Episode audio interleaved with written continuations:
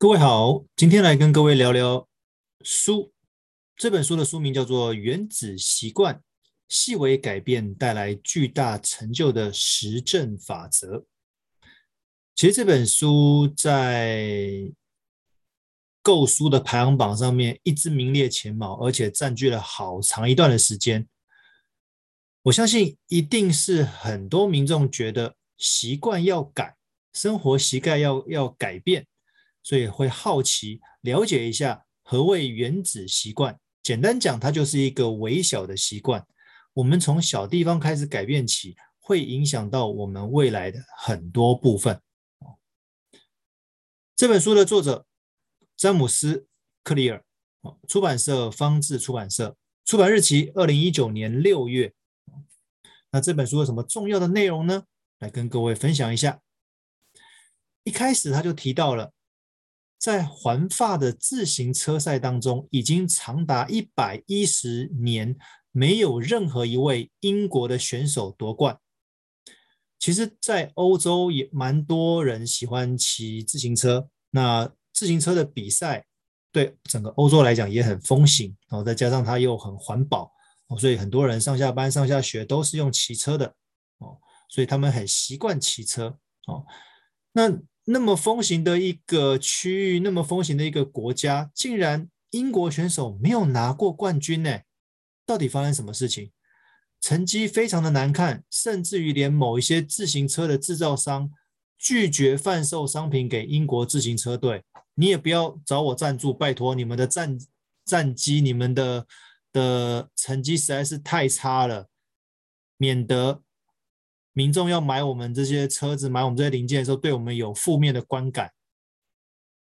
原来你们这些车队是用了某某家的厂牌的车子，用了某某家厂牌的零件，所以他们的成绩那么差。那我我为什么会想要买你们家的车子？哦，所以有些赞助商都拒绝国家队，拒绝去赞助国家队。哦，直到有一个叫做戴夫布莱尔斯福德这位教练的出现。让英国队在国际上面的成绩从惨不忍睹变成令别队闻风丧胆。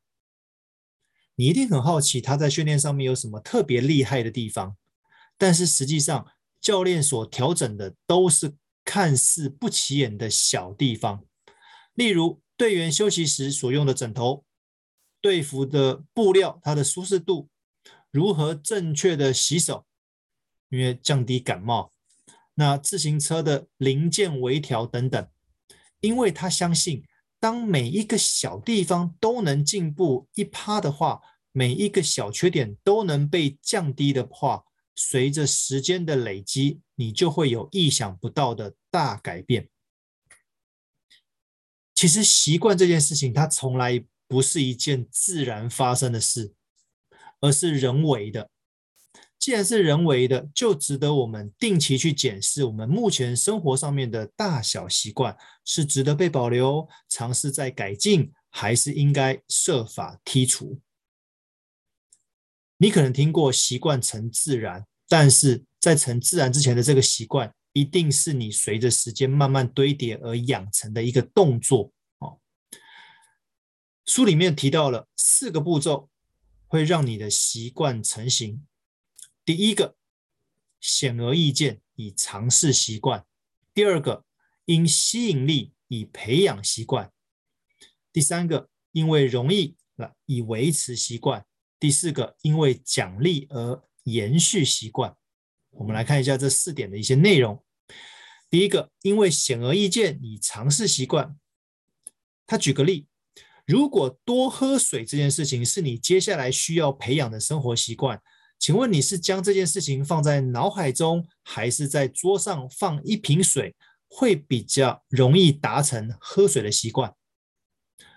我想应该是桌上放一瓶水，你会比较自然的去拿水来喝，而不不是在你脑海中提醒自己说我要多喝水。类似的道理，如果你希望自己能够多存到一些钱，是单纯的时时刻刻提醒自己，还是？将自己的存折余额的照片贴在书桌前，哪一个较能存到钱呢？我想，或许当你每天看到书桌前那个钞票的照片，你就会提醒自己要存钱。如果你的书桌前贴着是你的银行的余额不多，我相信应该能够时时刻刻提醒你要存钱吧。哦，唯有看见，才能真正提醒自己接下来该做的动作。第二个步骤，因为吸引力培养习惯。既然有声光效果的影片会特别引人浏览，标题有耸动字眼的文章会特别吸引人点阅，那我们该如何透过吸引来培养习惯？因为一旦有了期待，有了渴望，你自然会有后续的动作。作者建议你可以尝试将旧习惯搭配新习惯。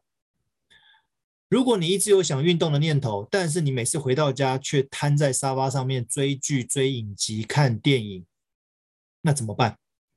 他会建议你可以试试看，每看完一集就站起来做开合跳二十下，运动一下，让这个运动成为一个反射动作。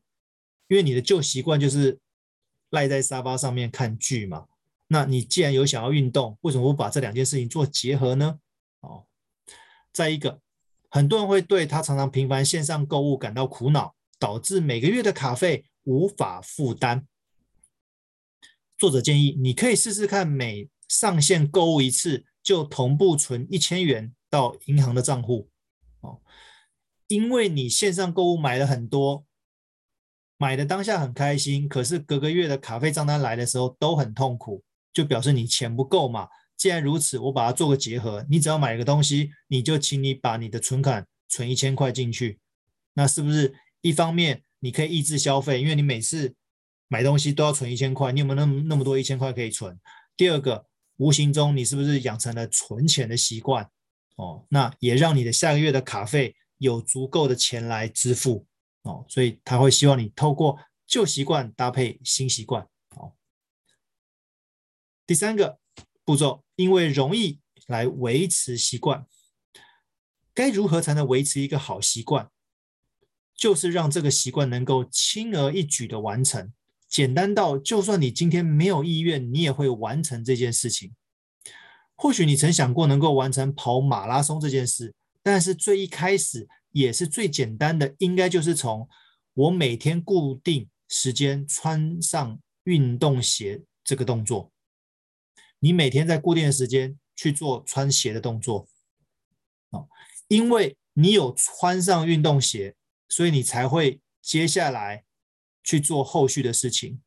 当你养成每天在固定时间穿上运动鞋这个习惯之后，你自然会陆续连接到，我既然鞋都穿了，我去外面动一下吧，就会开始跑步，然后从短距离变长距离，最后才有可能完成跑马拉松这件事情。所以过去我们在定目标、在设一些梦想的时候，我觉得常常是错误的。我们定到的是最后这个结尾。我想要变有钱人，哦，我想要存一百万，我想要跑马拉松，我想要完成一件什么事情，哦，但是却忽略了一开始那个动作反而是最重要的。你想要写一篇文章，或许你先要先从每天写一句话开始吧。你未来才有可能写出一篇文章嘛？好，类似的例子啦。第四个步骤，因为奖励以延续习惯。为了口气清新，所以你会习惯刷牙，也顺便完成了口腔卫生。因为为了让你的双手有香味，所以你会习惯用肥皂洗手，也顺便完成了手部清洁。原本单纯的卫生目的。或许无法吸引你把这些动作成为生活习惯的一部分，但是你却可能会为了味道、为了口气等等的奖励，而愿意把这件事情变成一种习惯。那既然好习惯可以借由奖励来达成，那坏习惯也可以借由惩罚来戒除。比如说，你跟朋友定下瘦身的契约哦，但是你只要有一天没出门运动，或者一天没有记录你吃东西的卡路里。你就给多朋友多少罚金之类的，哎，就是强迫自己，因为自己觉得罚钱这件事情很可怕，你就会督促自己去运动，督促自己去记录你每天到底吃些什么东西哦，这样子才会有瘦身的可能哦。其实每一个习惯都需要时间跟频率来堆叠，它不是一朝一夕就可以完成的。各位可以尝试先培养一个好习惯，再透过刻意的练习，借由复利效应的化学变化，说不定你就是未来某个领域的专家。哦，那今天的分享到这边，希望各位会喜欢，谢谢。